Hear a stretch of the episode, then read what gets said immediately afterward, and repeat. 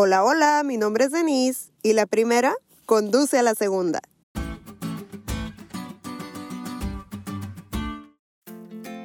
Para entrar a trabajar en donde estoy, primero tuve que trabajar. Ya sé, ya sé que están con cara de ¿qué dijo? Les explico. Me dijeron, te damos el trabajo, pero solo hay un camino para entrar a laborar aquí. Tienes que trabajar como meritoria. Sí, tuve que hacer méritos, sin salario y sin prestaciones, y al cabo de un tiempo tendría el trabajo que en realidad estaba esperando. A veces me desesperé y quise renunciar, o como decimos por acá, tirar la toalla, pero no lo hice, porque sabía que ese trabajo me conduciría al trabajo que estaba esperando. Algo así, pero a una escala cósmica se sometió el Hijo de Dios. ¿Saben por qué? La profecía anunciaba la venida del Mesías.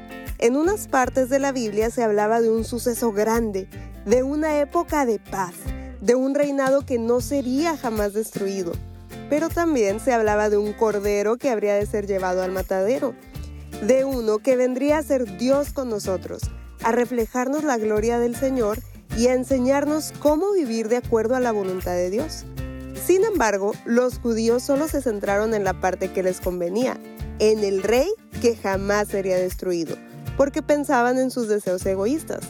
Obviamente eso llegará, pero primero Jesús tendría que hacer méritos para salvarnos. Tuvo que vivir la vida que la ley nos exige y no podemos vivir. Tuvo que traer esperanza, sanidad, tuvo que venir a ser uno con nosotros enseñándonos a depender de Dios y luego morir, para poder entonces venir de nuevo como Rey de Reyes y Señor de Señores. En palabras de la lección, el plan de salvación para que se complete requiere de ambas venidas.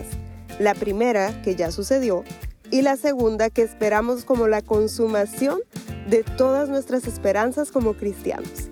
La primera nos lleva a la segunda. Y si Jesús ya cumplió con una parte, que nada te haga dudar que cumplirá con la segunda parte del plan. Ahora, cierra un instante tus ojos e imagina esto. Un lugar en donde el lobo morará con el cordero, en donde un niño va a pastorear al león, al becerro y a la bestia doméstica. Un lugar en donde no habrá muerte, enfermedad, dolor, traición ni maldad porque la tierra será llena del conocimiento de Jehová, un lugar en que nuestro gran gobernante restaurará la paz. ¿Sabes? Estamos a nada de llegar. Ahora abre tus ojos y prepárate y confía en esa segunda parte del plan.